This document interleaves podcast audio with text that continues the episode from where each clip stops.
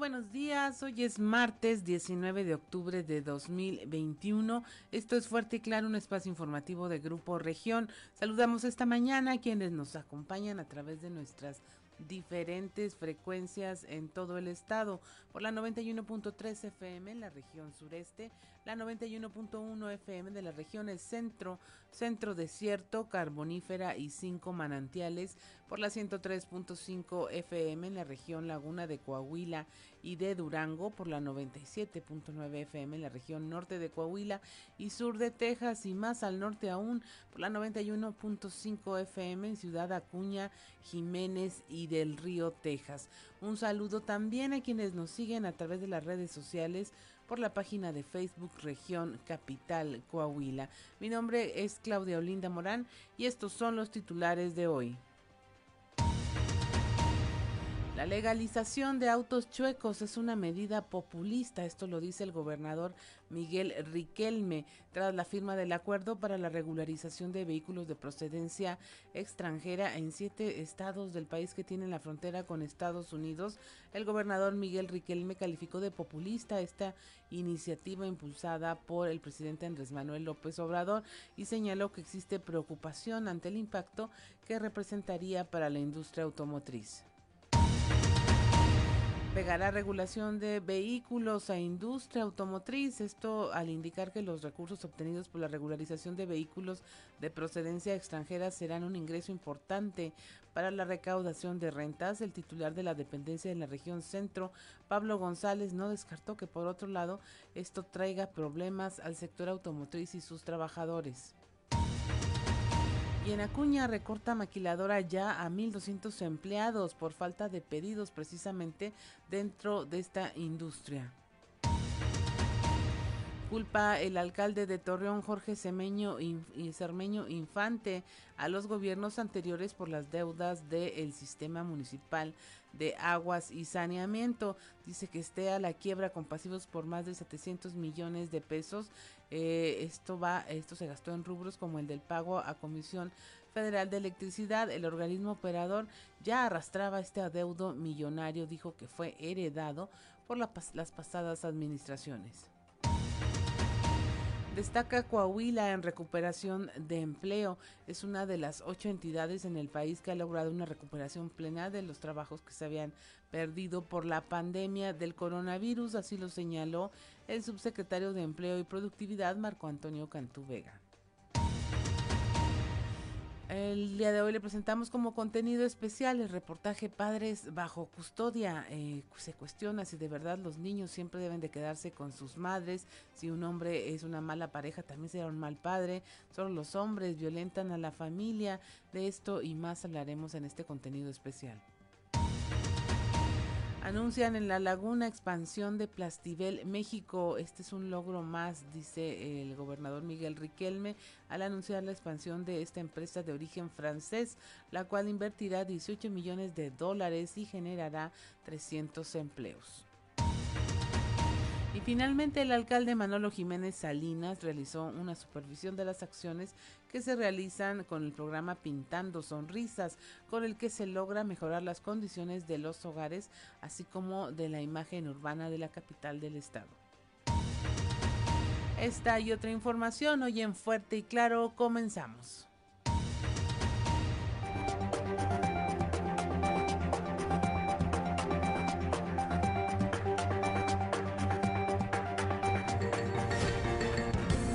Esto es Fuerte y Claro.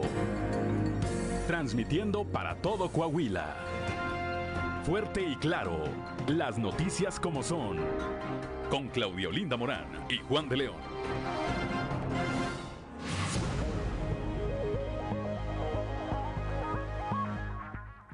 Son las 6 de la mañana con 11 minutos ya eh, la temperatura a esta hora en Saltillo 15 grados, Monclova 18, Piedras Negras 18, Torreón 19, General Cepeda y Arteaga 14 grados centígrados, Ciudad Acuña 18 grados, Musquis 16, San Juan de Sabinas 17 grados, San Buenaventura y Cuatro Ciénegas tienen 18 grados centígrados, Parras de la Fuente 17 grados y Ramos Arispe 14 grados. Pero si usted quiere conocer a detalle el pronóstico del tiempo para todo el estado de Coahuila, vamos con Angélica Acosta. El pronóstico del tiempo con Angélica Acosta.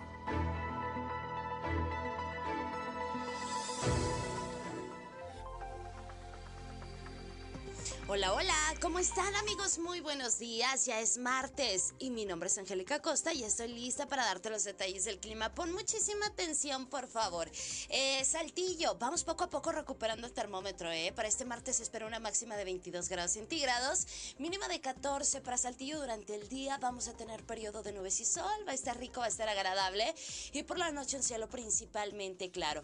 40% la posibilidad de precipitación, Saltillo, así que toma tus precauciones. Nos vamos a Monclova, temperatura cálida, 31 grados como máxima, mínima de 17 durante el día. Vamos a tener periodo de nubes y sol, se va a sentir cálido, va a estar rico, va a estar agradable. Y por la noche de un cielo claro pasaremos a parcialmente nublado. La posibilidad de chubasco ahí para Monclova. Excelente, es de 40%. Perfecto. Vámonos hasta Torreón. También temperatura cálida, 30 grados como máxima mínima de 17 durante el día. Periodo de nubes y sol se va a sentir cálido. Por la noche un cielo totalmente claro y la posibilidad de lluvia ahí para Torreón muy, muy baja. 1%. Excelente. Vámonos hasta Piedras Negras. 30 grados marcando el termómetro como máxima mínima de 19. Durante el día vamos a tener periodo de nubes y sol. Se va a sentir cálido, va a estar agradable. Y por la noche áreas de nubes la posibilidad de precipitación ahí para Piedras Negras es de 4%. Nos vamos ahora hasta Ciudad Acuña. ¿Cómo están? Buenos días. 30 grados para este martes en Ciudad Acuña como máxima se espera que marque el termómetro. Mínima de 19 durante el día. Vamos a tener periodo de nubes y sol, sin embargo se va a sentir cálido. Por la noche de un cielo claro pasaremos a parcialmente nublado. No te me preocupes porque la posibilidad de precipitación ahí para Cuña es muy baja, 5%. Excelente. Amigos, amigas, tienen vuelta para Monterrey. Ponga atención, se espera una máxima de 29 grados para este martes, mínima de 18 durante el día, periodo de nubes y sol. Vamos a tener, se va a sentir calientito, se va a sentir cálido y por la noche un cielo principalmente claro. La posibilidad de chubasco ahí para Monterrey, para la Sultana del Norte es de 40%. Amigos, ahí está la previsión meteorológica para el día de hoy. Recuerda, el uso de cubrebocas sigue siendo obligatorio. Buenos días, feliz martes. El pronóstico del tiempo con Angélica Acosta.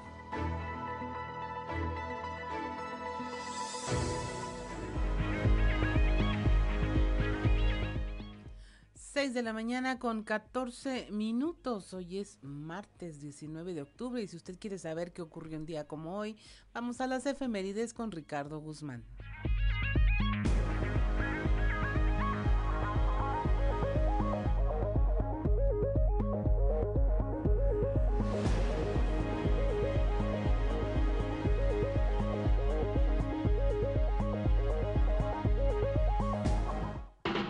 1, 2, 3 o'clock, 4 o'clock, rock.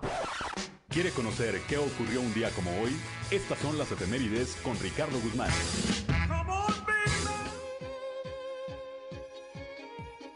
Un día como hoy, pero de 1833, el vicepresidente mexicano Valentín Gómez Farías realizó la primera reforma a la Constitución de 1824, en la que destacó la clausura de la Real y Pontífica Universidad de México, y se crearon a cambio seis planteles de educación superior.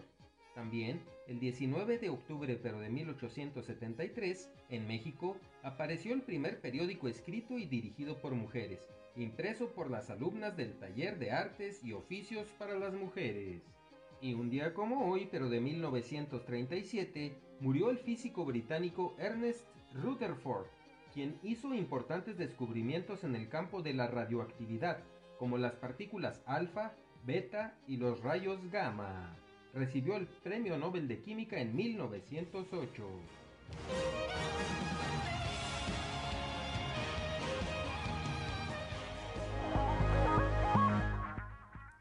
Seis de la mañana con 16 minutos. El santoral del día celebra hoy a Pablo de la Cruz, a Pedro de Alcántara. Pablo de la Cruz fundador de los llamados pasionistas. Él soñaba con ir a combatir a los turcos, se hizo ermitaño y fundó una nueva congregación que honraba la cruz de Jesús.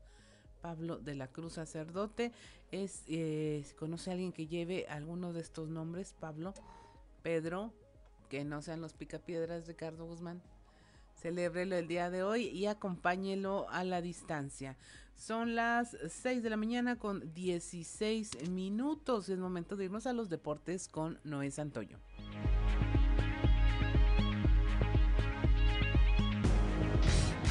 Resumen Estadio con Noé Santoyo.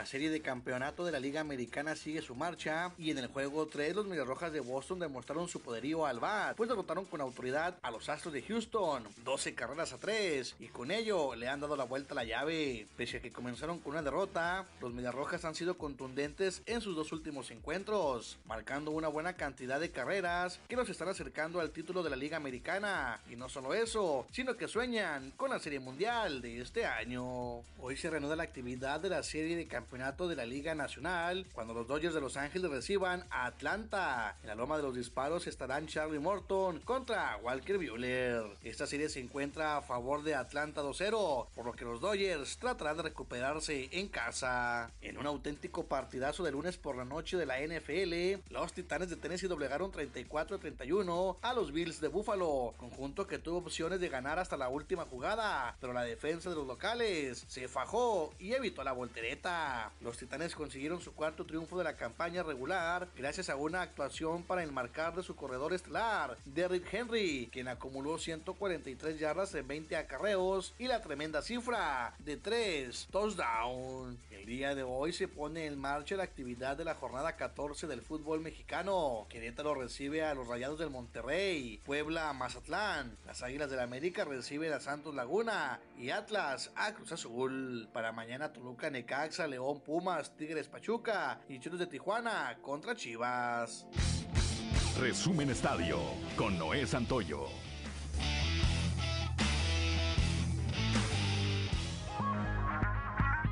Seis de la mañana con 18 minutos. Hoy martes 19 de octubre de 2021. El tipo de cambio promedio del dólar en México es de 20 pesos con 30 centavos, va a la baja, a la compra 20 con 6 centavos, a la venta 20 con 53 y es momento de irnos a un resumen de la información nacional costará alrededor de 2.500 pesos regularizar un vehículo extranjero. Los ingresos serán para pavimentación.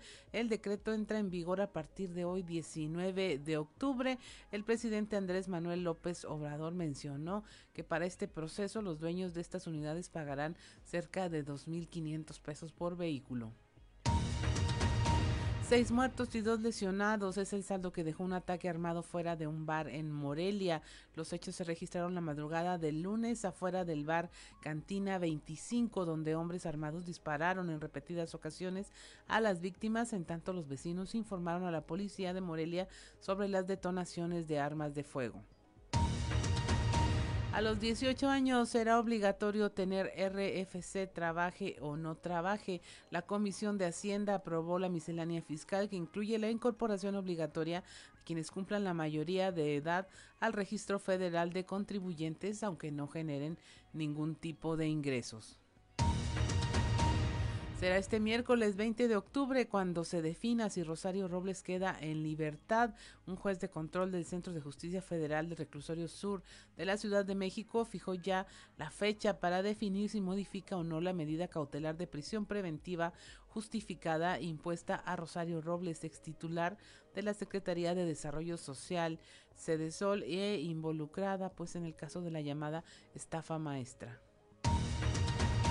finalmente lanzan documental del Culiacanazo, esto a dos años del fallido operativo para capturar a Ovidio Guzmán y que se registró esta violenta jornada conocida como el Jueves Negro o Culiacanazo en la capital de Sinaloa para aprender al hijo de Joaquín el Chapo Guzmán. Los periodistas Marcos Vizcarra y Luis Brito estrenan este documental que usted puede encontrar en las redes sociales con el nombre El día que perdimos la ciudad. Y hasta aquí la información nacional, 6 de la mañana con 21 minutos. Estamos en Fuerte y Claro, regresamos.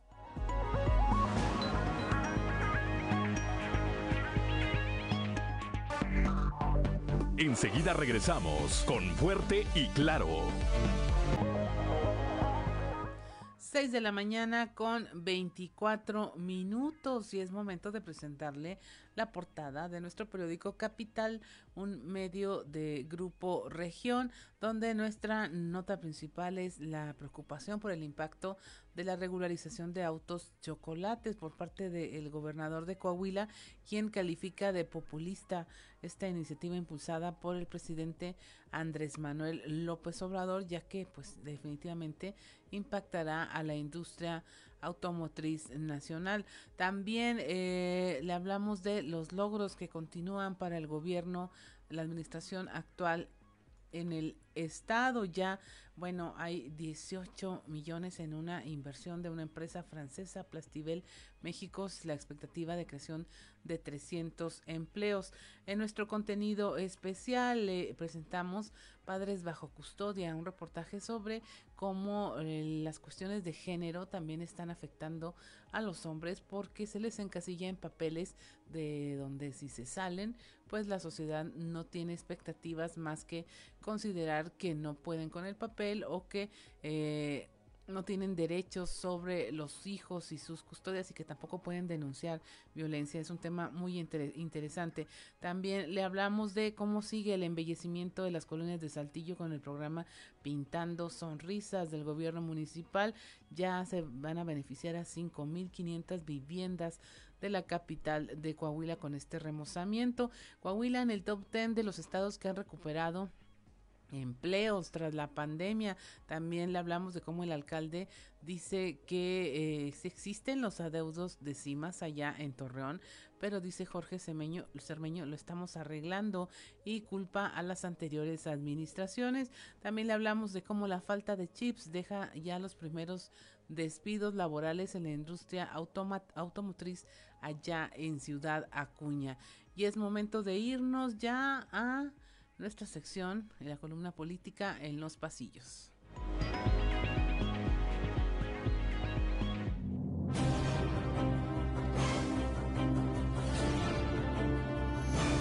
Y en el cartón de hoy, unidad, donde vemos a Diego del Bosque rodeado por Miroslava Sánchez que le está poniendo una cáscara de plátano en los pies, Luis Fernando Salazar a punto de cerrocharle el piso y a José Guadalupe Céspedes que está a punto de soltarle un golpe con un bat, mientras que Diego nos dice, aquí en Morena así nos llevamos. Al mejor estilo de Andrés Manuel López Obrador, al que suele criticar tanto, el alcalde de Torreón, Jorge Cermeño, respondió al cuestionamiento sobre el estado en el que entregará el CIMAS el próximo primero de enero que como ya se ha dicho será deplorable en términos operativos y financieros y sin siquiera ruborizarse culpó al pasado de la crisis económica en la que se encuentra el sistema de agua.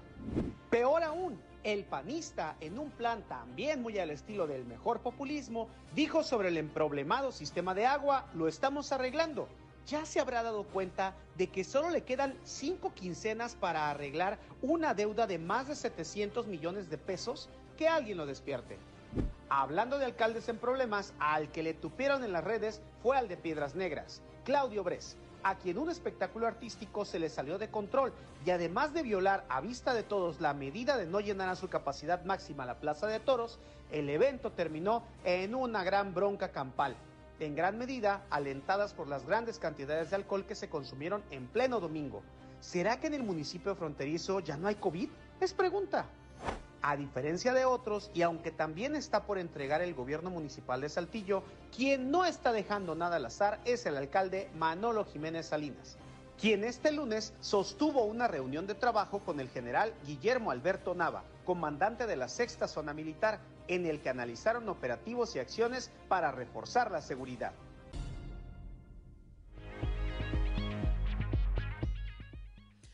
6 de la mañana con 29 minutos y es momento de iniciar nuestro recorrido eh, informativo por todas las regiones del estado, empezando Aquí por la región sureste destaca Coahuila ya en la recuperación del empleo. Esto lo dice el subsecretario de Empleo y Productividad, Marco Antonio Cantú Vega.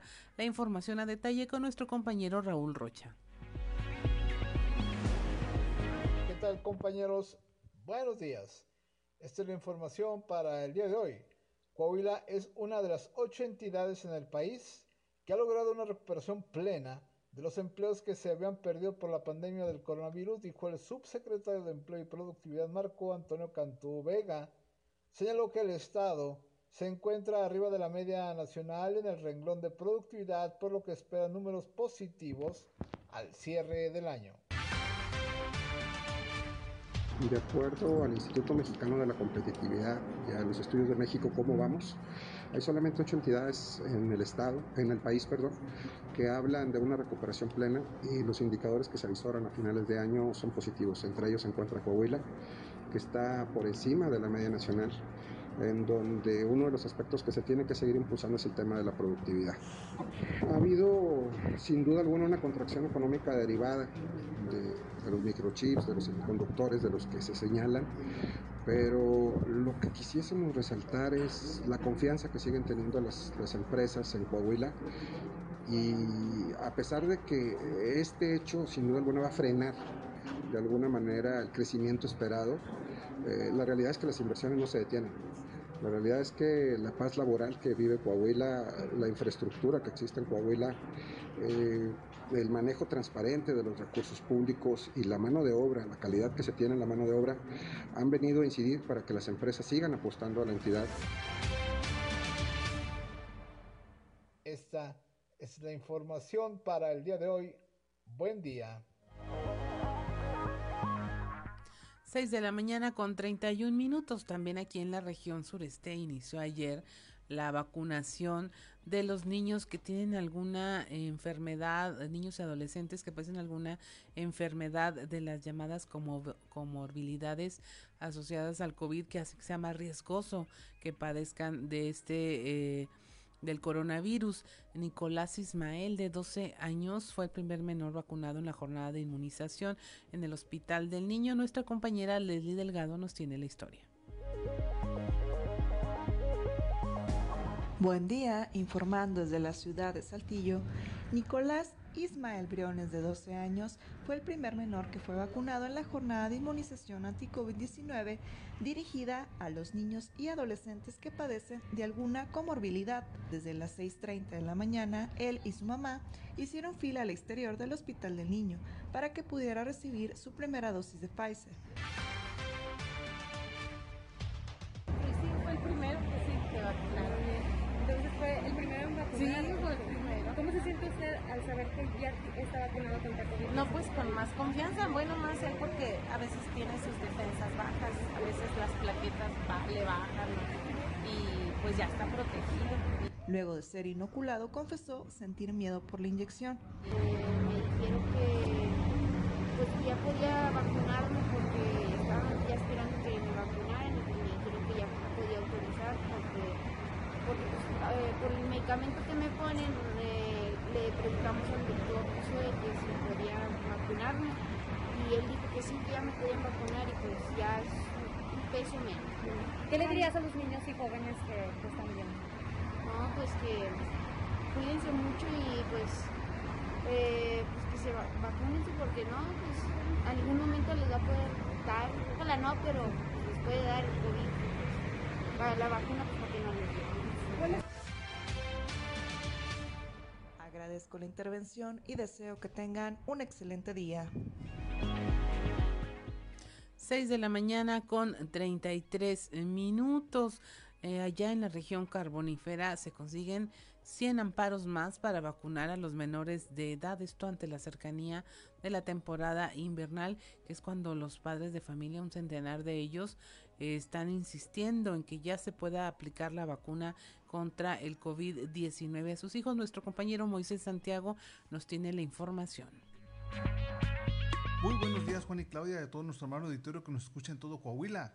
En la información que tenemos para el día de hoy, efectivamente se consiguen 100 amparos más para vacunar a menores de edad. Ante la cercanía de la temporada invernal, 100 padres de familia de menores de edad consiguen amparo federal para que se pueda aplicar la vacuna contra el COVID-19 a sus hijos. Así lo informó el abogado Ramón Escobedo Bernal. Ahorita llevo alrededor arriba de 100 amparos realizados. El juez tercero distrito de la ciudad de Piedras Negras, Coahuila.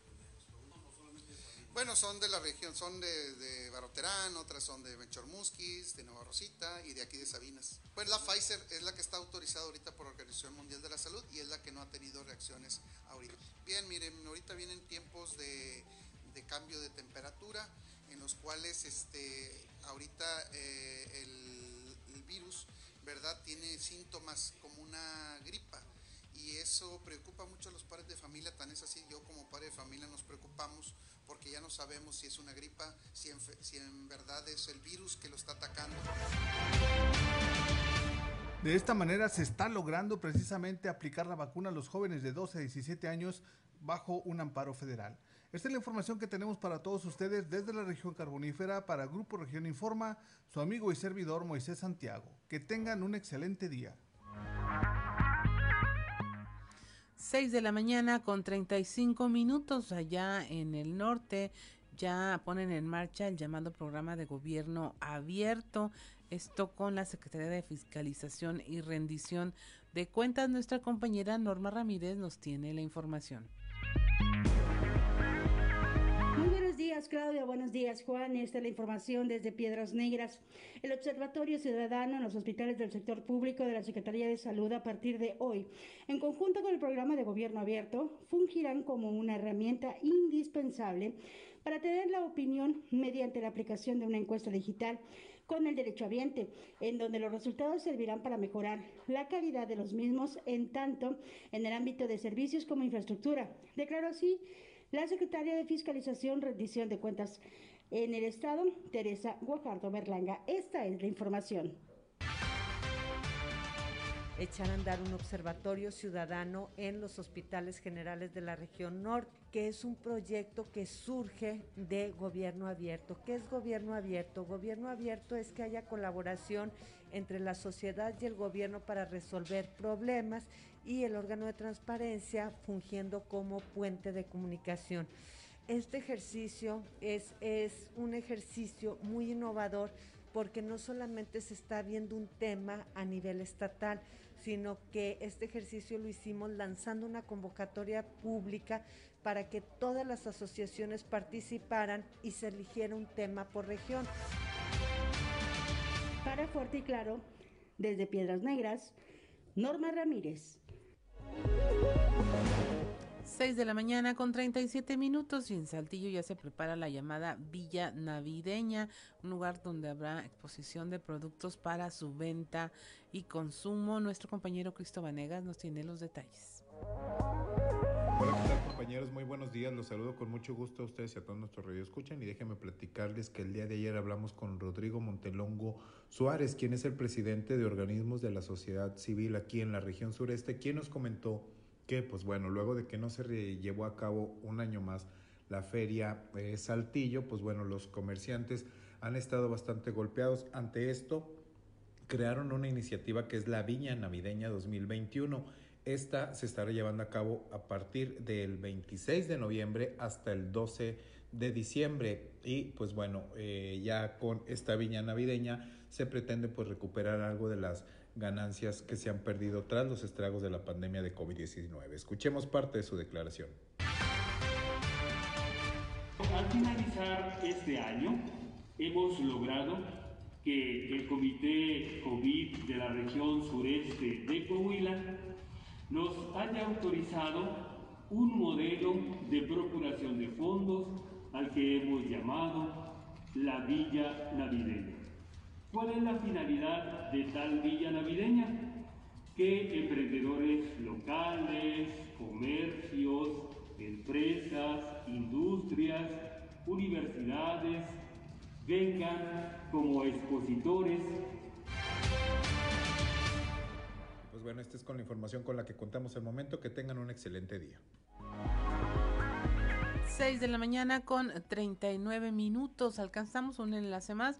Nos vamos ahora a la región centro con nuestra compañera Guadalupe Pérez, donde nos hablan de cómo la regularización de autos chocolate va a pegarle al sector automotriz. Muy buenos días, saludos desde la región centro. Tenemos entrevista con Pablo González, titular de recaudación de rentas en la región centro, quien nos habla del tema de la regularización de autos de procedencia extranjera, lo cual, por un lado, podría ser positivo en materia de ingresos. Sin embargo, esto afectará al sector automotriz, especialmente a quienes trabajan en él.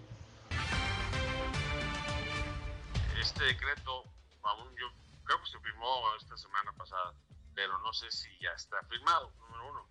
Número dos, este, no sabemos en qué términos venga, cuáles sí, cuáles no. Y bueno, esto sería para un beneficio para unos y para otros, ¿no? ¿Por qué? Porque eh, para los que llegaran a regularizar, este, pues tendríamos que primero que sacar su licencia de manejar, pagar los, todos los gastos vehiculares, este, definitivo que sería un ingreso, pero ¿dónde dejamos a las familias de la industria automotriz, que son miles.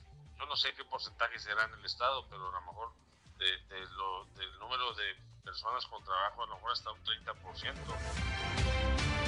Saludos desde la región centro para Grupo Región Informa, Guadalupe Pérez. 6.40 de la mañana, estamos en Fuerte y Claro, regresamos.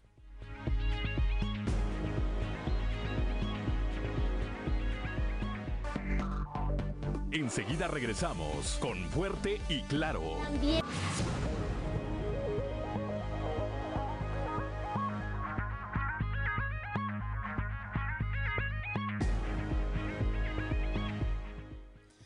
6 de la mañana con 45 minutos. Ya la temperatura en Saltillo 15 grados, en Monclova 18, Piedras Negras 18, Torreón 19 grados, General Cepeda 14, Arteaga 14, Ciudad Acuña 18 grados, Musquis 16, San Juan de Sabinas 17 eh, grados, San Buenaventura 18, Cuatro Ciénegas 18, Parras de la Fuente 17, y Ramos Arizpe 14 eh, grados.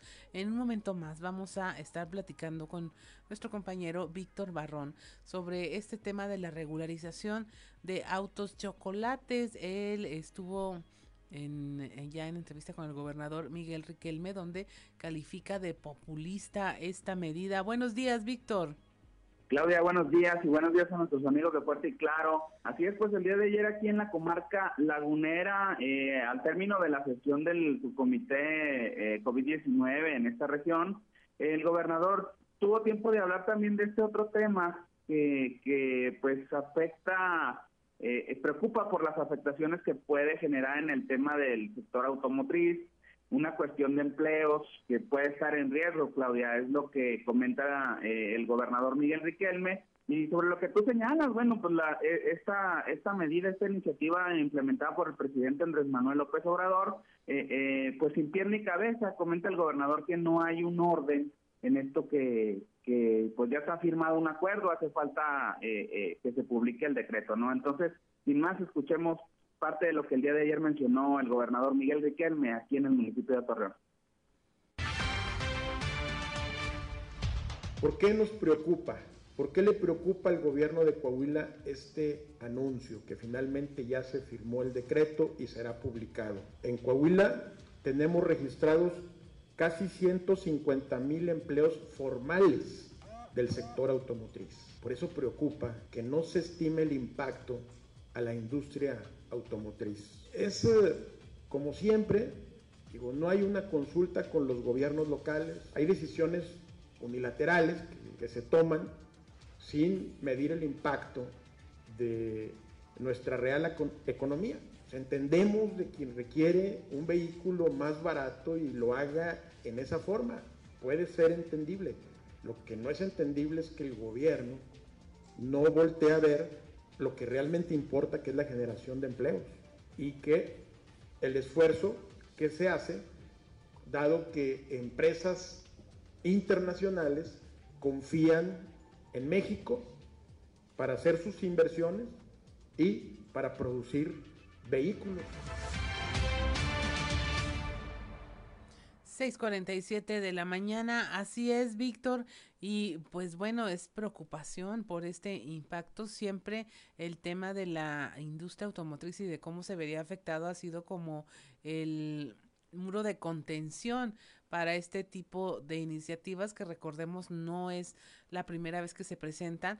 Ahora lo que pasa es que pues el gobierno del presidente Andrés Manuel López Obrador pues ya la decretó y entra en vigor ya y aún falta todo ese andamiaje porque aunque de manera general dicen, bueno, la Secretaría de Hacienda va a hacer esto, la Secretaría de Seguridad va a hacer esto otro, pues sí hay muchos detalles que tendrían que verse para llevar a cabo esta medida y que efectivamente pues no Mm, vaya a lesionar aún más a las industrias y a los empleos formales en la región y, en el estado. Totalmente, así como lo mencionas Claudia, eh, se refirió el gobernador a la necesidad de que pues esto se haga con un orden, ¿no? Eh, eh, proponía que pues si ya está el acuerdo tomado, que se desarrolle una regularización gradual que se cierren las fronteras para que no sigan entrando automóviles eh, eh, chuecos o chocolates, como también se les denomina. Eh, mencionaban por ahí la cantidad de entre 110 mil y 120 mil automóviles que ya están internados de procedencia extranjera en Coahuila y bueno, que se impida que sigan entrando más, ¿no? Esto se puede salir de control en, en algún momento. Y todo eso, bueno, comenta el gobernador, sin que se les tome participación, eh, a los gobernadores de esas siete entidades que tienen frontera con Estados Unidos y que pues, es donde va a entrar en vigor esto que tú mencionas, Claudia. Así que sin pie ni cabeza, esto que está proponiendo el presidente López Obrador. Así es, Víctor, pues muchas gracias por tu reporte. Estaremos al pendiente de qué es lo que ocurre en los próximos días. Que tengas una excelente jornada. Excelente día para todos, Claudia. Un saludo. 6 de la mañana con 50 minutos, pues ahí lo tiene usted. Este tema siempre resulta controversial. Una de las partes que toma en cuenta el gobernador Miguel Riquelme, pues es decir, claro, todos tienen, todos tienen derecho a tener un vehículo para transportarse, para realizar sus actividades diarias y pues habría que ver el cómo sí se logra que haya mayor oportunidad de tener un vehículo que también tendría que ser de claridad, eh, de calidad. Ahí en, hay un dicho este, en las ciudades fronterizas donde dicen, pues si pasa por el puente, aunque sea un elefante, lo podemos cruzar. El hecho es que la porosidad de nuestras fronteras, pues ya ha hecho que haya más, pues, más de 150 mil vehículos de este lado que ya están en el país, ya están circulando y que pues claro que deberían de ser objeto de un registro mínimo como en el caso de los autos de eh, procedencia nacional. Y bueno, ya tenemos en la línea a nuestro compañero Ricardo Ramírez desde allá, desde el norte, en Ciudad Acuña, donde hay ya las afectaciones en la eh, industria automotriz, pero esto por algo que hemos venido platicando desde hace un tiempo por la falta de los chips o microprocesadores. Buenos días, Ricardo. ¿Qué tal? Muy buenos días, pues los saludamos desde acá, desde Ciudad Acuña, y pues como bien lo comentas, pues sí, efectivamente, pues empieza a resentirse ya la industria automotriz de Ciudad Acuña por la falta de chips. Esto pues ha derivado en la baja de pedido de autopartes. Cabe recalcar que, bueno, pues al menos aquí en Ciudad Acuña, cerca del 70% de la industria maquiladora está dedicada a la industria automotriz. Y el día de ayer, eh, comentarles en una de las industrias más grandes instaladas dedicadas a lo que son los arneses eh, para vehículos, pues bueno, se vio con algunas afectaciones. Estamos hablando de la empresa eh, Arneses y Accesorios, que bueno, pues aquí en Ciudad Acuña al menos tiene más de 10 mil trabajadores, sin embargo, el día de ayer empezó con una serie de despidos. Eh, se contabilizan un poco más de 1.200 trabajadores que fueron eh, despedidos y el día de ayer pues fueron eh, pues bueno, se observaron en diferentes negociaciones, en diferentes sucursales bancarias de Ciudad Acuña, pues haciendo fila para cobrar lo que es el finiquito. Eh, la empresa empezó con el despido de trabajadores que no tenían más de tres más de tres meses, perdón, tres meses eh, laborando dentro de la planta. Algunos, eh, pues bueno, no tenían contrato permanente y bueno, pues desafortunadamente fueron los eh, primeros que eh, terminaron eh, su contrato. Comentarles, por parte de la empresa todavía no se ha dado a conocer si este sería pues el total de despidos o si seguirán con esto hasta que finalice el año debido a que bueno pues el, según eh, pues ha trascendido de manera extraoficial porque no hay una declaración oficial por parte de representantes de la empresa arneses de accesorios es que bueno pues el número de pedidos de arneses que ellos pues elaboran y algunas otras eh, pues cuestiones de seguridad para los vehículos que también fabrican al interior pues eh, mencionan pues han sido menores. Incluso eh, bueno los mismos trabajadores nos han comentado que desde hace aproximadamente tres semanas han estado trabajando a medio turno o bueno pues han sido eh, pues suspendidos las labores en el turno nocturno. En este sentido bueno pues está a la espera de ver si más empresas del ramo automotriz se van a sumar a, este a esta problemática. Eh, comentarte, eh, bueno, pues estos 1.200 trabajadores que fueron despedidos se suman a los ya eh, 600 que, pues, eh, desafortunadamente hace también dos semanas empezó, eh, bueno, fueron despedidos por parte de la empresa Williamson eh, Product, eh, Productos In, eh, WIPI, como se conoce acá en Ciudad de Acuña. Esta empresa, bueno, pues también cerró eh, debido a que, bueno, pues se dedicaba también a la fabricación de autopartes eh, y el, la estocada final fue el cierre del puente internacional eh, de Ciudad Acuña por el tema migrante, que, bueno, pues vino ya completamente a dejarla en bancarrota y pues provocó su cierre definitivo, entonces pues ya son más de 1.800 las personas que han perdido su empleo en menos de tres semanas aquí en, su, en Ciudad Acuña, pues todo ya derivado de esta crisis de la falta de chips eh, a nivel pues global, que bueno, pues ha detenido la producción de automóviles y aquí ya estamos viendo las eh, pues repercusiones completas de esta situación. Así es, Ricardo, ya eh, nos pintaste cómo está el panorama, todo el contexto y pues porque es de gran preocupación entonces apostarle a la al mantenimiento de los empleos y, y, a tratar de solucionar este desabasto que ya se veía se veía venir ya era generalizado y pues mire usted es un es una cosita de nada, como dirían, pero forma parte de toda una cadena de producción que pues definitivamente se puede desplomar solo por la falta de este chip, de un microprocesador. Muchas gracias Ricardo, que tengas una excelente jornada. Igualmente, que tengan un excelente día desde Ciudad de Aquí. 6 de la mañana con 55 minutos, estamos en Fuerte y Claro, regresamos.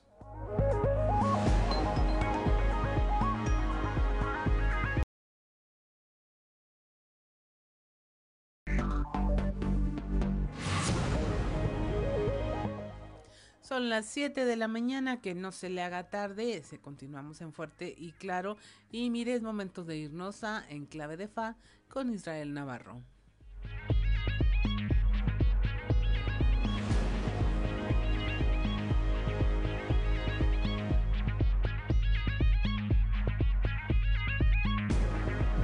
Enclave de Fa con Israel Navarro.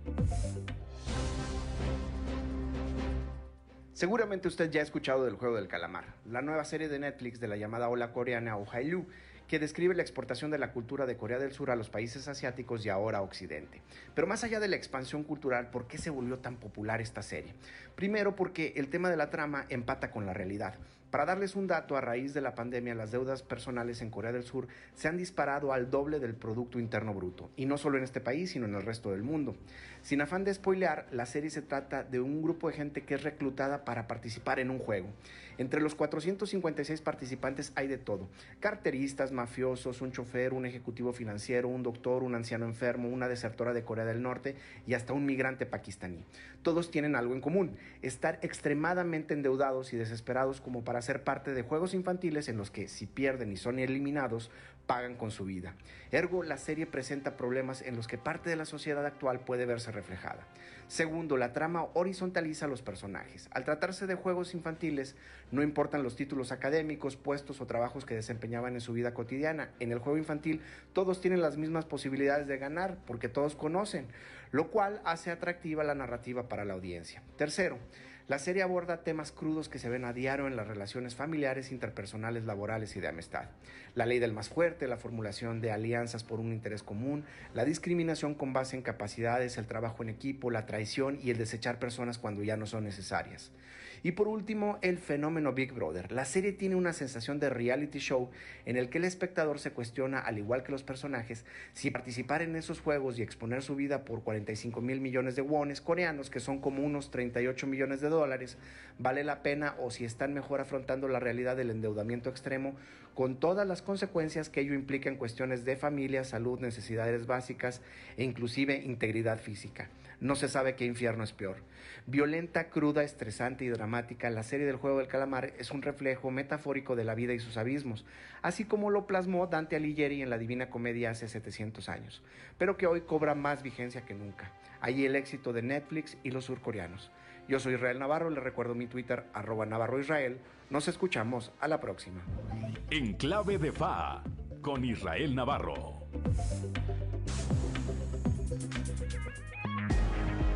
7 de la mañana con tres minutos. A continuación le vamos a presentar nuestro contenido especial del día de hoy en donde nos cuestionamos si de verdad los niños siempre deben de quedarse con sus madres, si un hombre es una mala pareja solo por ser hombre, eh, que si también será un mal padre por ser una mala pareja, si solo los hombres violentan a la familia eh, y ver cómo los niños en custodia, la violencia intrafamiliar, este concepto de equidad de género a veces malentendidos, deja a los niños lejos de lo que se busca en todas las instituciones, el interés superior de la infancia, con decisiones que a veces no cumplen con los protocolos y tiempos establecidos para garantizar que en verdad los menores queden bajo el mejor de los cuidados. Escuche con atención.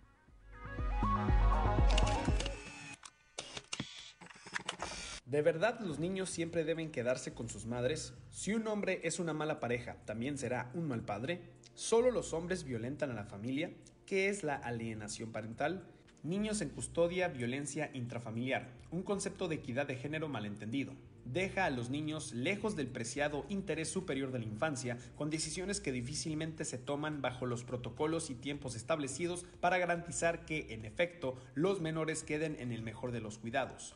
Para Yolotzin Boca Negra, del Centro de Gestión y Justicia para Hombres, la equidad malentendida está causando inequidad y los hombres también son víctimas de un sistema que estigmatiza su interés en la crianza de los hijos, como algo que descansa solamente en las madres. Ya cuando existe un procedimiento legal de una investigación adecuada, y la investigación adecuada, pues, eh, bueno, incluye pruebas psicológicas estandarizadas con validez y confiabilidad que generalmente, pues, no se aplican. Ahí realmente se, habría que darle prioridad a los menores. No se trata de ser hombre o de ser mujer, se trata, se trata de tener las aptitudes y las capacidades para hacerte cargo de los menores. El hecho de que la mayoría de los órganos auxiliares de justicia favorezcan a las mujeres en cuestión de guardia y custodia, no sabemos, o bueno, cómo se podría diferenciar si realmente los jueces están, están dando las guardias y custodias a las mujeres por el hecho de ser mujeres, por aplicar la perspectiva de género o también con un fondo machista, porque como las mujeres se supone que son las encargadas de la educación de los menores, pues lo tiene que hacer ella, ¿no? Para Rosa Ofelia Cisbeles Alvarado, directora de la Unidad de Control y Gestión de la Fiscalía del Estado, aún con la situación de buena fe por parte de los ministerios públicos que toman la declaración inicial de las víctimas, en su mayoría mujeres, reconocen que la crianza de los hijos no puede ser producto del instinto materno, sino de la educación. El hecho de pensar que los niños y las niñas deben quedarse con la mamá, pues es un estereotipo de género que finalmente nos marca este, eh, esta eh, inequidad entre, entre los géneros, porque entonces dejamos de lado al hombre. Eh, hablamos de algo como el instinto materno, ¿no? Que es un cuento que nos contaron porque finalmente el instinto materno no es otra cosa que lo que nos enseñan desde niñas. Digo, aquí, este, ¿quién, ¿a quién no nos compraron una muñeca que hacía pipí, que hacía popó, que, este, que le dabas de comer, que había que asear y demás? Entonces, pues finalmente desde niña aprendes a lo que es el rol ¿no? de, de, de género en relación a ser mamá y es este supuesto instinto que, que, tenemos, que en realidad no es así, o sea, es una educación que nos dieron desde pequeñas, que si tú ves a un niño jugando con una muñeca, pues es así como que, oh, no, no puede ser, ¿sí? Y entonces se la quitas y lo regañas, pero de adulto si quieres que sea un padre responsable, cuando no lo enseñas desde niño, jugando los niños aprenden, entonces creo que sería uno de los primeros pasos que tendríamos que dar. Para Rosa Ofelia Cisbeles Alvarado, directora de la Unidad de Control y Gestión de la Fiscalía del Estado, ser madre no es una vocación.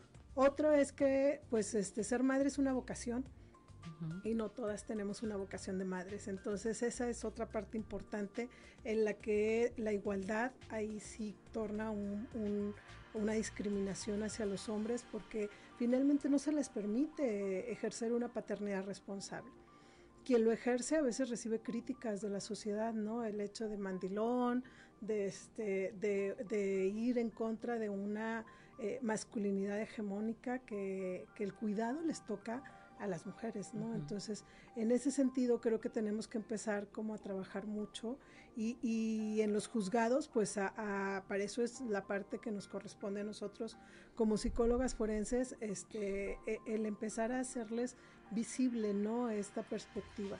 Yolotzin Bocanegra, defensora del Centro de Gestión y Justicia para Hombres, mismo que funciona desde noviembre del 2020, la sola existencia de juzgados con procesos exclusivos para mujeres ya es inequidad bueno, existen juzgados especializados de violencia contra la mujer.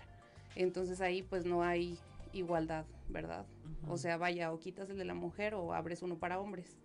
Pero al hacer uno especializado para las mujeres, pues incluso es eh, anticonstitucional. Ahora, o sea, sí aplican la buena fe, eh, dan sentencias a veces hasta en tres días, pero pues en tres días no logran hacer una investigación adecuada para realmente garantizar el interés superior del menor, que es lo que importa. Para Rosa Ofelia Cisbeles, la perspectiva de género no es un medio exclusivo para las mujeres y aunque se ha malinterpretado, estadísticamente había que atender esta brecha. Bueno, yo ahí este, difiero un poco porque en realidad eh, el hablar de igualdad, estamos, volvemos a lo mismo, hablamos de un derecho humano pero el crear centros de atención a las mujeres, pues ahora sí que estadísticamente lo tenemos. O sea, si nos vamos a las estadísticas, quien sufre más violencia familiar, quien más eh, con más frecuencia se encuentra en una situación de víctima son las mujeres. Entonces, eh, pero no estoy negando que existan hombres. O sea, estamos hablando como de un 60, 70% de mujeres víctimas de violencia y entonces estamos hablando de un 30% de hombres que sufren violencia. A la estadística del INEGI del 2017, el 53% de las situaciones de violencia son de mujeres, entonces estamos hablando de un 47% de hombres. Los porcentajes no están alejados. El hecho de que en fiscalía haya una este eh, unidad para hombres no es así, se llama receptora y es donde caen las denuncias de cualquier cosa que no tengan que ver con las mujeres, lo cual no implica que sea específicamente para, para los hombres. Considera Yolotzin Bocanegra. Eh, sí, hay muchos em, constructos y estereotipos eh, de cómo hemos formado la, masculinidad. En cuestión de, de, guarda y custodia, pues los hombres no tienen, como no, no tienen derecho a sentir socialmente. Un hombre que quiere ver a su hijo, que pide ver a sus hijos, pues automáticamente es tomado como un acto de molestia en contra de la mamá. Jamás es tomado como un acto eh, como un interés real, ¿verdad? Se dictan medidas de, protección, medidas eh, de restricción en contra de las mujeres víctimas de violencia, pero no hay algo que regule la convivencia con los hijos.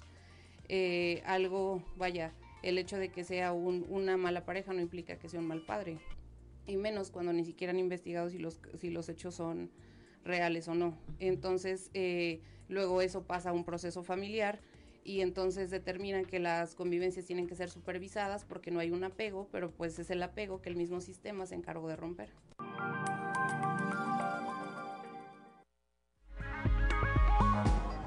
Siete de la mañana con 11 minutos, pues ahí tiene usted dos puntos de vista sobre el mismo tema eh, digno de discutirse, eh, lléveselo a la, a la mesa de conversación en su casa y no se pierda en los programas de sexto día todos los sábados a las 10 de la mañana eh, con esta, estos temas que tiene que ver con cómo se vive el día de hoy y todas las alternativas que tenemos como familias para eh, continuar con todos estos procesos de crianza de los hijos que ocurre después de un divorcio. Vea el programa completo, está disponible a través de nuestras redes sociales porque hablan de cosas tan importantes como el seguimiento a los temas de violencia. Cuando no se solucionan, pues una pareja que es violenta sigue siendo violenta con otra y con otra y con otra persona más. Si no hay un buen cierre después de un divorcio, continúa la violencia, continúa el acoso, el acecho y también pues también no no quitarles la posibilidad a los hijos de que haya una convivencia sana con su padre que como bien lo dicen ahí, pues no necesariamente ser una mal pareja implica que pueda ser un mal padre y cumplir con todas eh, las de la ley para poder ser partícipe de la crianza de los hijos, que es lo que la mayoría de los hombres que acuden a este centro de gestión de justicia, pues es lo que está buscando. Son las 7 de la mañana con 12 minutos y continuamos con la información. El alcalde de Torreón, Jorge Cermeño Infante, negó que el sistema municipal de aguas y saneamiento CIMAS esté en la quiebra con pasivos por más de 700 millones de pesos. Aseguró que en rubros como el pago a la Comisión Federal de Electricidad, el organismo operador ya arrastraba un adeudo millonario heredado de administraciones anteriores. De la misma forma, se refirió al litigio con la empresa Ecoagua por el tema de la planta tratadora de aguas residuales, que está en un proceso jurídico del que, según afirmó el edil, todavía no se ha dictado una resolución.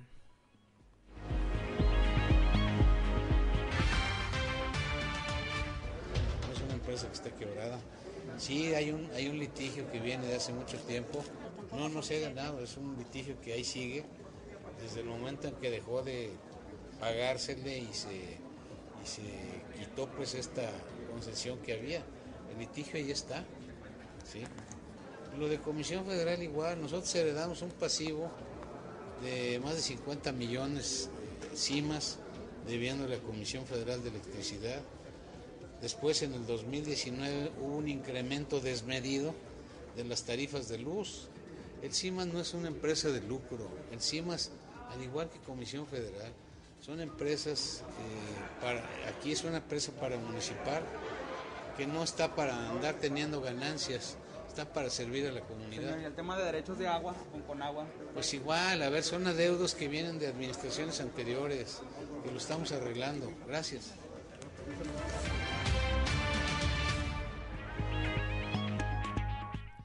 7 de la mañana con 14 minutos al utilizarse como parte de rituales en las celebraciones de Halloween y Día de, y Día de Muertos, diversas asociaciones y rescatistas independientes de gatos decidieron parar las adopciones de estos felinos de color negro y blanco para evitar que caigan en malas manos y sean víctimas de alguna actividad que involucre pues el hacerle algún daño a los gatos negros o gatos blancos, o sea, sí estamos bien locos. Esto, esto es como para eh, región de impacto, Ricardo Guzmán, más adelante.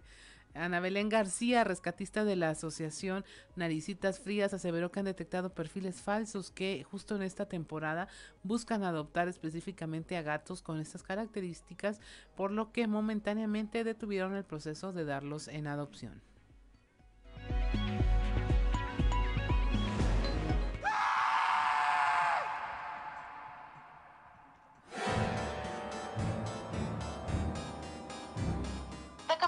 Tiene pues varios años. Eh, nosotros como rescatistas independientes y fundaciones eh, tenemos esa, esta misión de que en, estos en este mes de octubre más que nada, eh, a raíz de las festividades que hay de Halloween y Día de Muertos, como bien lo dices, existen personas desgraciadamente que ocupan los gatitos para fines, pues se podrá decir malos, para sacrificios y pues nosotros, como te comento, como fundaciones y rescatistas independientes, estamos totalmente en contra de, de esos actos. Entonces estamos promoviendo lo que es el no dar en adopción tanto rescatistas como fundaciones como personas públicos en general este no dar en adopción a gatitos más que nada de color negro y también se llega a ver el caso de perritos de color negro, que es lo que se utiliza más que nada para, pues, para estos actos.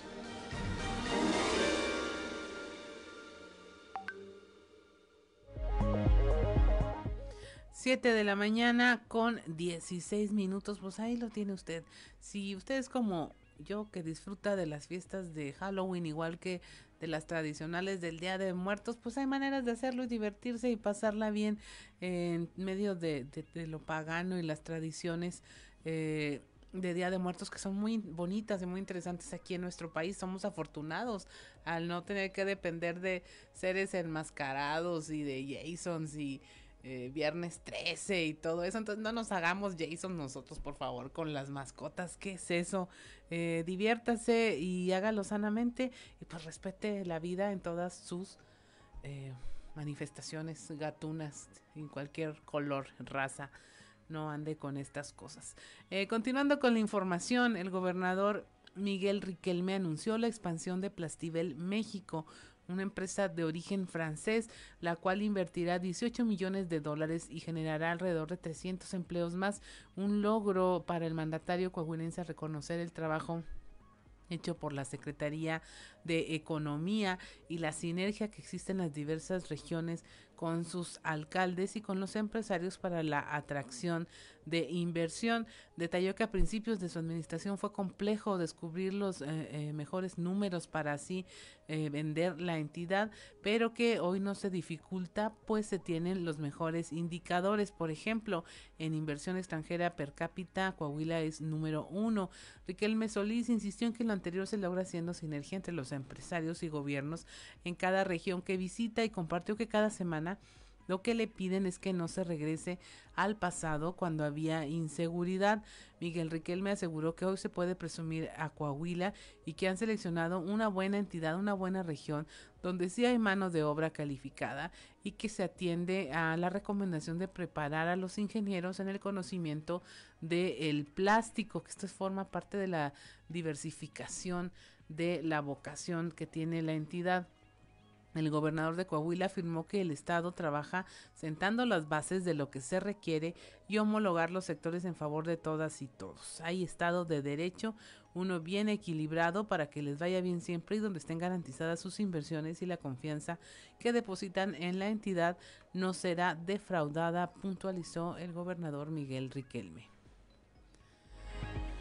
También a nivel eh, municipal se siguen embelleciendo colonias en Saltillo con el programa Pintando Sonrisas. El alcalde Manolo Jiménez realizó una supervisión de las acciones que se realizan con este programa, con el que se logra mejorar las condiciones de los hogares de los saltillenses, así como la imagen urbana de la capital del de, eh, estado.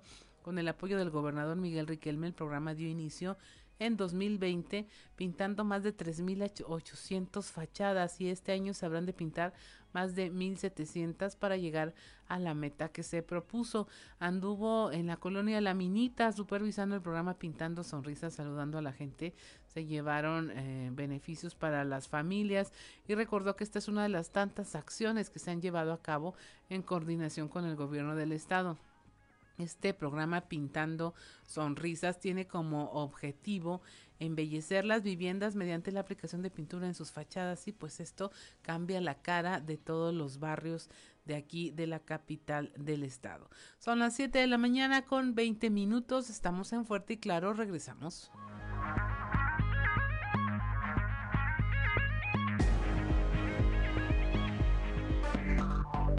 Enseguida regresamos con Fuerte y Claro. 7 de la mañana con 25 minutos. Y bueno, mire, si usted terminó de despertarse con el grito que puso nuestro productor Ricardo Guzmán en la nota de los gatos, pues le pedimos que esté muy atento porque vamos a ver si don Antonio Zamora va a dar de gritos o va a hacer trazos y perfilar eh, propuestas y líneas de acción en materia de la vida política de nuestro estado. Buenos días, don Antonio. Claudia, buenos días, buenos días a las personas que nos escuchan a esta hora.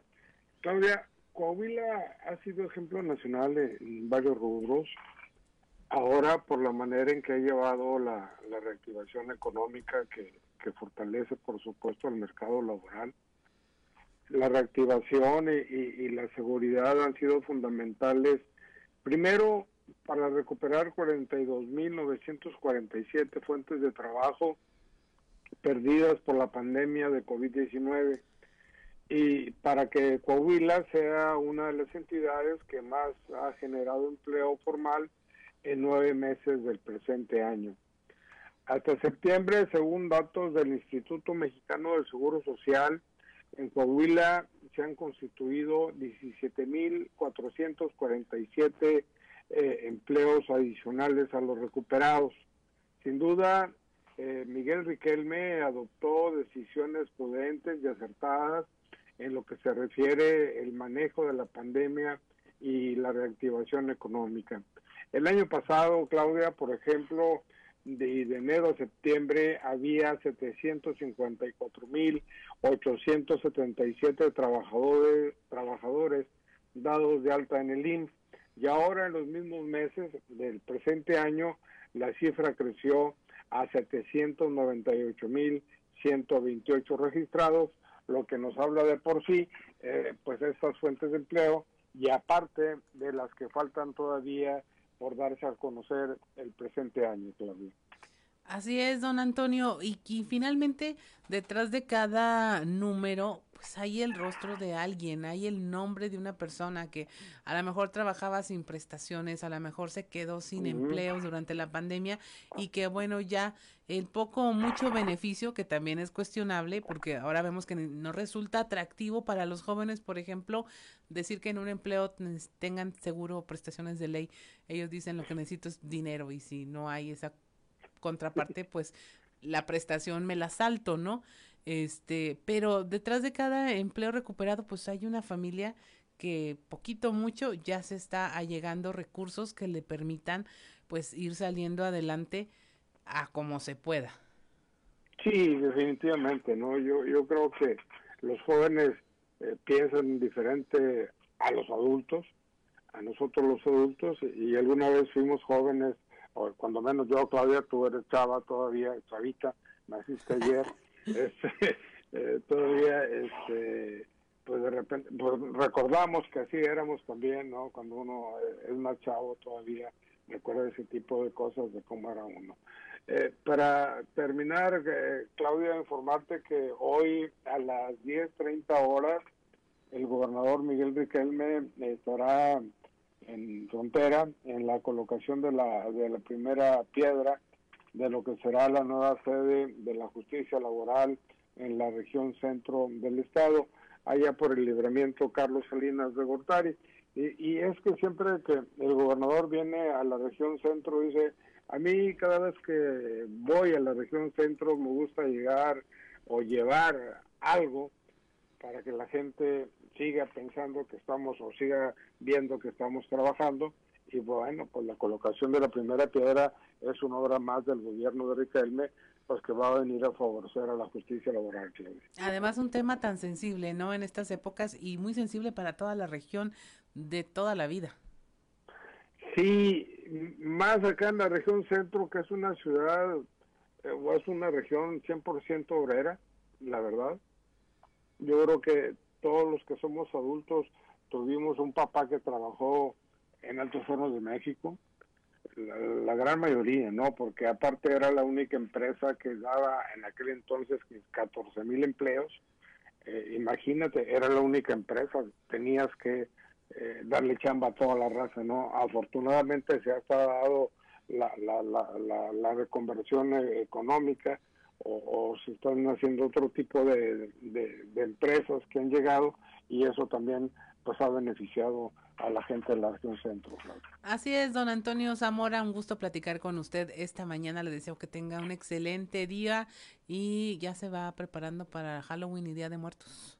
Eh, ya, ya, tengo mi máscara, pero me dijeron aquí en la casa para que te pones máscara. Mire, máscara, yo pensé que con sus calaveritas o algo. No, una, una máscara así de, de, de, brujo, qué sé yo. ¿no?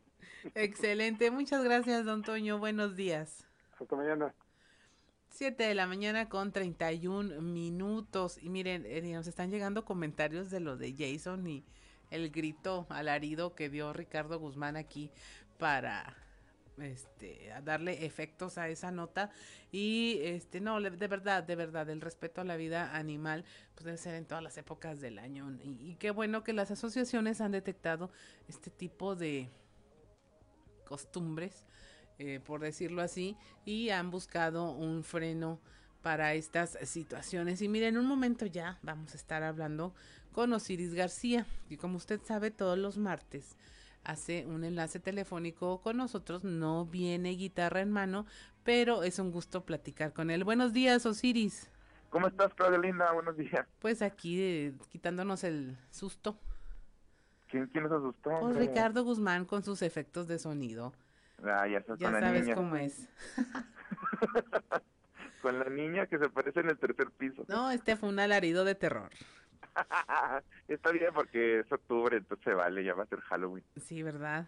¿Cómo Sí, estás. Osiris? ¿Qué te Bien, hizo bien. enojar el día de hoy o qué te hizo feliz? Fíjate que an- en realidad ando con tenis, Felipe y con tenis. Ah, muy bien.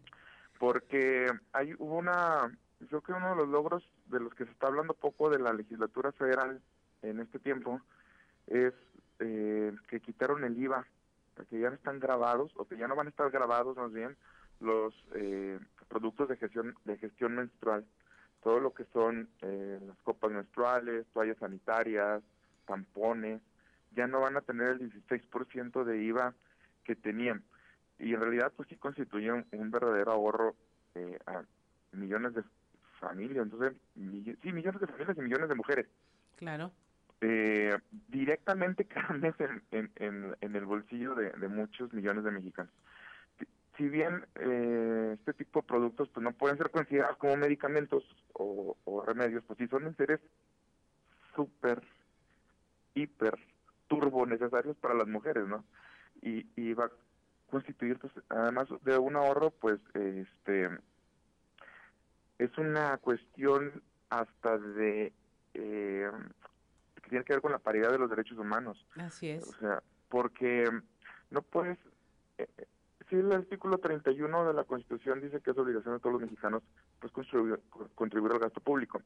Pero también eh, la idea es no particularizar impuestos sobre un sector poblacional, sino que sean de manera general. Trato, trato de ser un poco didáctico para, para, para explicar qué representa esto. Ajá. De hecho, este, se estaban violando esos principios de, de equidad al imponer un impuesto por una condición biológica y, y- y natural de género, ¿verdad? Así es. Y, y es increíble, pero es increíble que durante tantos años que estuvo grabado este tipo de cosas, ninguno de los legisladores lo haya visto. A lo mejor estaban más ocupados en, en, en otro tipo de cosas, ¿verdad? Como Así es. andarse transando este, o andar llegando a acuerdos ahí que les trajeron beneficios económicos.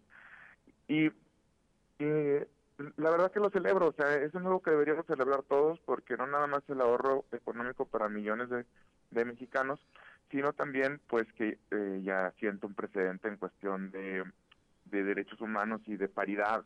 Es decir, no puedes ponerle un impuesto a las mujeres por el simple hecho de ser mujeres y por una condición biológica y natural.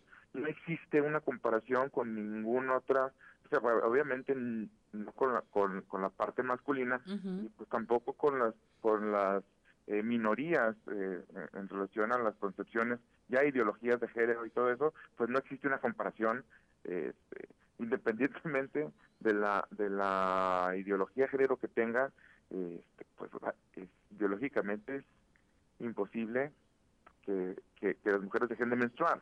Así Es una condición de sexo de nacimiento. Un tema Entonces- fisiológico llevado al tema de los impuestos, por Dios. Sí, es, es algo, es la locura, Claudelina. Aquí nadie está hablando de esto, pero en realidad es locura que nadie lo haya visto antes. Estamos hablando de una cuestión natural, natural y biológica que, que, que te están imponiendo. Como, es como si, oye, vamos a ponerle impuesto al hombre por cada vez que tenga una eyaculación. Es, es como lo mismo, ¿verdad? Así es. O vamos a poner un impuesto cada vez que, que, que a alguna persona se le salga un moco. Está bien estúpido en realidad si lo piensas así, Ajá. pero tiene más o menos el mismo nivel. Pues yo creo que todo viene de, de esta parte de visibilizar, ¿no? Lo que implica ser hombre, ser mujer, las necesidades. Eh, era un tema del que no se hablaba simplemente la menstruación, la verdad. Y es como el tabú, ¿verdad? El tabú, esta, ay no, de eso no hay que hablar, mija, no. Este, ay, ya, ya tuviste, es como si, si, si, si todavía está empañado por esta cuestión de, de años y años de atraso y de machismo y de...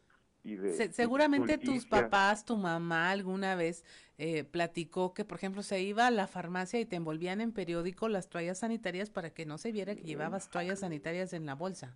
Sí, y aparte te lo graban con un impuesto. Sí. Eso es no tener, no tener jefa. Así es. Es como, todavía que tienes el, este tabú de, ay, no, no, no hay que hablar de eso, pero mientras sigues atascando el 16% de IVA cada vez que lo tengas que comprar, porque va a ser necesario. Ahora, también la, la iniciativa la estuve revisando así de forma general y está también plagada de muy buenas intenciones, porque dice que gracias, o sea, una de las cosas que dice la, la, la, iniciativa es que gracias a la gestión de, este, de esta nueva inciso, porque se impondrá un, el nuevo inciso, un inciso J, ya eh, directamente en la ley de egresos este, e ingresos, eh, muchas millones de mujeres que viven en situación de pobreza van a poder acceder a estos productos. Eh, honestamente sí suena como de, ensueño, ¿verdad? Porque las mujeres que viven con menos de un dólar diario, pues lo último que pueden hacer es darse el lujo de andar diciendo, ah, entonces sí, ahora sí voy a poder comprar una toalla sanitaria en la farmacia. Primero ni siquiera hay farmacias donde viven, no hay ese tipo de cosas, y luego no van, cuando generan algún tipo de recurso y que las pudieran administrar las mujeres en un país como el que tenemos, es lo último que va a hacer una mujer. Ahí, es, decir, o déjame, ahora sí voy a la farmacia a Guadalajara, por decir algo, y me compro una toalla sanitaria. O sea, en realidad también quitarle ese 16% no eh, va directamente a las mujeres en situación de pobreza, no, no a las más extremas, es una mentira. en realidad es un es una es quitas un impuesto, quitas un gravamen a, que va directamente dirigido a uh, un sector poblacional más favorecido económicamente. Así es, Osiris. Oye, y por otro lado, ¿qué te parece esta medida de RFC en cuanto cumplas la mayoría de edad con el fin de empezar a educarte en materia de tus obligaciones fiscales? Te voy a decir algo, Honestamente, celebro que se haga esto. Estamos aperturando la mente de las nuevas generaciones hacia no solo la recaudación fiscal, sino hacia el emprendedurismo hacia, hacia sanear las finanzas. Y eso, qué padre que se haga en la Constitución y, como una modificación fiscal, pero estaría más chido todavía que ya empezáramos a ver la modificación de los planes curriculares de primaria y secundaria para que a los muchachos desde entonces les estén enseñando cómo hacer una declaración fiscal, qué porcentajes de IVA tienes que manejar, cómo ir y sacar una cita a la Secretaría Mira, a como vamos, cumple los 18 y la cita te la van a dar cuando tengas 22. No hay problema. sí, sí, la verdad es que no hay citas, hay un, hay un, hay un lapsus, ya parece seguro social también en Hacienda. Pero, pero qué bueno que ya tengamos esta, esta visión, no, no, no por el hecho de, de la del castigo, digamos, de decir, ay, ahora todos nos van a estar vigilando. Pues en realidad en los países avanzados así es estás vigilado completamente respecto a tus ingresos. Y eso también va a hacer a la, a la gente, espero, espero que eso también haga a la gente más consciente, decir, ya no solamente este, me están haciendo que yo vaya y saque mi RPC de, de, a los 18 años, entonces ya también voy a empezar a vigilar en qué se están gastando mis, mis impuestos. Esa es la ¿Qué parte están haciendo con él, verdad? ¿Qué están haciendo con mi lana? vamos a poner, a poner las cosas claras, vamos a poner las cosas claras para todos. Así es, Osiris. Pues un placer, como siempre, conversar contigo esta mañana y nos estaremos viendo el próximo viernes. Sí, seguro. Aquí andamos y guitarra en mano hacemos un desorden el viernes hasta que nos eh, corra la niña. Exactamente. Son las 7 de la mañana con 40 minutos. Estamos en Fuerte y Claro. Regresamos. 7 de la mañana con 45 minutos regresamos a Fuerte y Claro. Y bueno está con nosotros Luis Gómez, él es encargado de medios de Lura Entertainment, eh, usted escucha de fondo a la Tracalosa, va a estar en el lienzo charro profesor Enrique González este 20 de noviembre. Y viene no solo a invitarnos a este evento, a invitar a nuestra audiencia a este evento, a este show, sino que nos va a platicar de las opciones que tienen como promotora para eh, acceder a este tipo de espectáculos. Buenos días, Luis. Muy buenos días. Un gusto saludarte y gracias por invitarme a ti y a todo el auditorio, a todo el estado que nos escucha, ¿verdad? Así es, que se vengan de este paseo aquí para que vengan los espectáculos y los shows. Así es. Pues sí, como lo comentas, Lure Entertainment es una empresa promotora que viene de la ciudad de Monterrey, Nuevo León y viene aquí a, a la capital a consolidarse como promotora y a ofrecerle a los coahuilenses un, espectáculo, varios espectáculos, pero este en específico inolvidable. como lo comentas, la rompetaquillas, Edwin Luna y la Tracalosa de Monterrey. Eh, ya totalmente confirmado porque pues ya digo por el tema de la pandemia hemos estado ahí con las posfechas y demás. Ahorita ya 100% confirmado. Sábado 20 de noviembre en el lienzo Charbo profesor Enrique González. Ahora, traen una nueva propuesta sobre cómo acceder a estos boletos. Es lo que le llaman ustedes el boleto fiado, cuando ahora quién fía. Así es, ¿no? Y fiado, pues hasta todo lo demás, lo que se, lo que se ocurra. Así es, eh, la promotora tiene esta opción que es el boleto fiado o la mesa fiada. bueno, te platico nuestros costos. Eh, nuestros boletos varían desde el general en 320 pesos la mesa es para cuatro personas y cuesta 6100 pesos. Pero toda la gente va a decir, no hombre, está bien carísima. No, no es caro porque realmente nosotros traemos esa facilidad del boleto o mesa fiada. Tú vas a mandar un WhatsApp al 8129 747452 y de ahí ellos te dicen cómo va a ser tus formas de pago, tus quincenas y demás.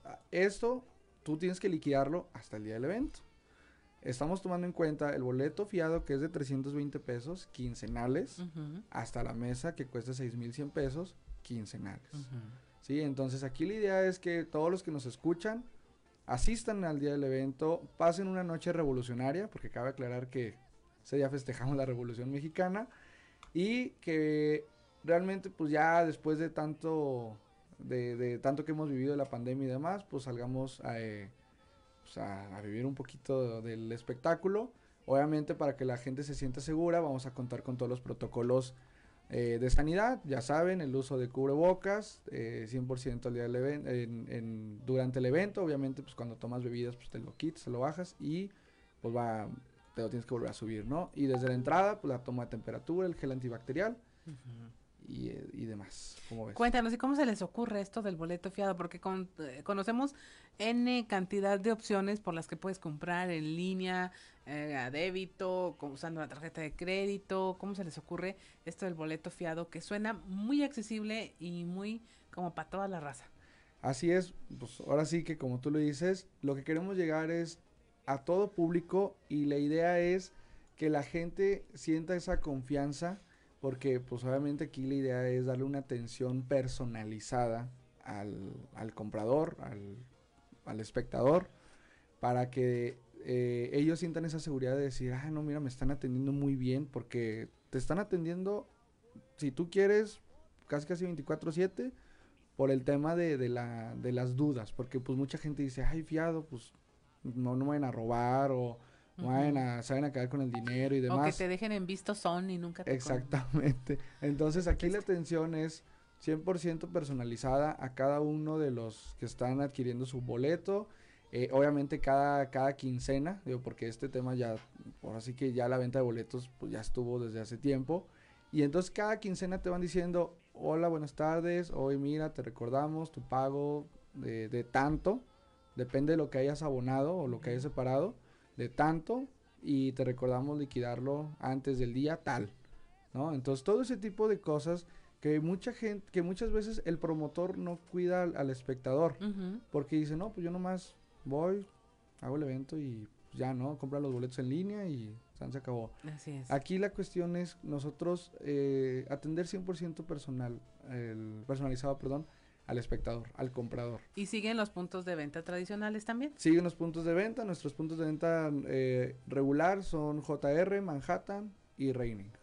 Pues mire, eh, Luis Gómez, encargado de medios de Lura Entertainment. Ya realizaron un evento con Leandro Ríos. Así es. Ahí está el antecedente. Si usted fue o supo de él, sin problema, se llevó a cabo con todas las de la ley y tiene pues varias quincenas de aquí al 20 de noviembre para este obtener su boleto. No se quede sin ir, diviértase y ya nos lo platica Luis Gómez, pues con todas las medidas sanitarias y con todos los cuidados que necesita para que pues esto vaya volviendo a la nueva normalidad que todos necesitamos. Así es, y pues por eso es el tema de las mesas de cuatro personas, por la sana distancia.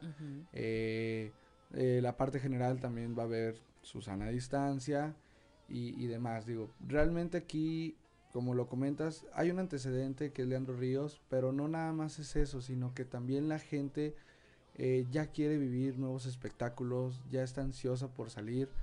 Eh, gracias a Dios me ha tocado ir a muchos eventos de la ciudad para ver cómo, cómo se llevan a cabo diferentes puntos. Yo lo que me sorprende es la gente, sí ya está saliendo, sí ya está accediendo, porque realmente aquí la cuestión es que la gente ya está ansiosa por ir a un evento. Olvidemos el promotor, realmente aquí la cuestión es que nosotros como Lura venimos a sumar, con todos los promotores de la ciudad, con todos los promotores del estado. Si, si todos los que nos escuchan eres promotor y demás y quieres hacer un evento de, en otra ciudad, bienvenido. Realmente nosotros venimos a sumar. Y bueno, pues ¿qué crees? Traigo boleto de regalo sencillo para la gente que nos está escuchando. Ándele, ya tiene uno y se ha cafiado el otro. Es correcto. Ahí ya puede ir en grupo. Muy bien, eh, hacemos una dinámica, yo creo que ya en la siguiente emisión para que sea aquí local, eh, es para todo el estado y por supuesto que lo invitamos. Si usted está en la laguna o en el centro, venga, ah, muchos saltillenses viajan a otros otras regiones para acudir a espectáculos. Ahora venga usted para acá y súmese a este evento 20 de noviembre la Tracalosa de Monterrey en el lienzo charro aquí en Saltillo. Muchas gracias, Luis. Y vamos a, a ver, deme un segundo. Preguntan vía WhatsApp que si incluye algo el pago por la mesa. Eh, no, no realmente, no, digo, más que ahí los precios de- del consumo van a ser accesibles para todos. Eh, igual, nosotros tenemos un eh, abierto ese mismo WhatsApp el día del evento por quejas. O sea, el día de Leandro, así Sí. lo aplicamos. Por ejemplo, aparece ahí un número de WhatsApp. Tengo entendido que es ese. Y ahí la cuestión es que si tú te, si te atienden mal, si tú ves un mal servicio, una mala cara o lo que sea del, de, de ahí dentro del evento, ya estamos hablando del día del evento, Ajá. que totalmente invitados todos, pero todos los asistentes que estén ahí que no los atiendan bien, hay un número de WhatsApp en donde, oiga, pueden quejarse. O sea, pueden decir, oye, ¿sabes qué? No me atendió bien esta persona, me está cobrando de más, esto o el otro. Ah, Todo bien, puede bien. pasar ese día del evento y la idea es que ustedes como espectadores nos hagan ver sus comentarios buenos o malos. Perfectamente. Pues Sí. mire, llega el momento de despedirnos de esta eh, transmisión de Fuerte y Claro en todo el estado. No se vayan aquí en Saltillo, regresamos y ya son las 7 de la mañana con 54 minutos. Dime. Nada más para recordarles a la gente, separar su mesa o su boleto. Les voy a repetir el número para la gente que nos está escuchando y que va en el coche. 8129-747452. Ahí manden un WhatsApp ahorita. Todos los que vayan eh, dejando ahí al hijo o que vayan al trabajo o a donde vayan. Guarden ese número para que vayan y separen su mesa ya. Porque... Y así nos despedimos. Actúe ya. Cómprelo ya, como decía una publicidad. Muchas gracias por acompañarnos. Mi nombre es Claudia Blinda Morán y esto fue Fuerte y Claro.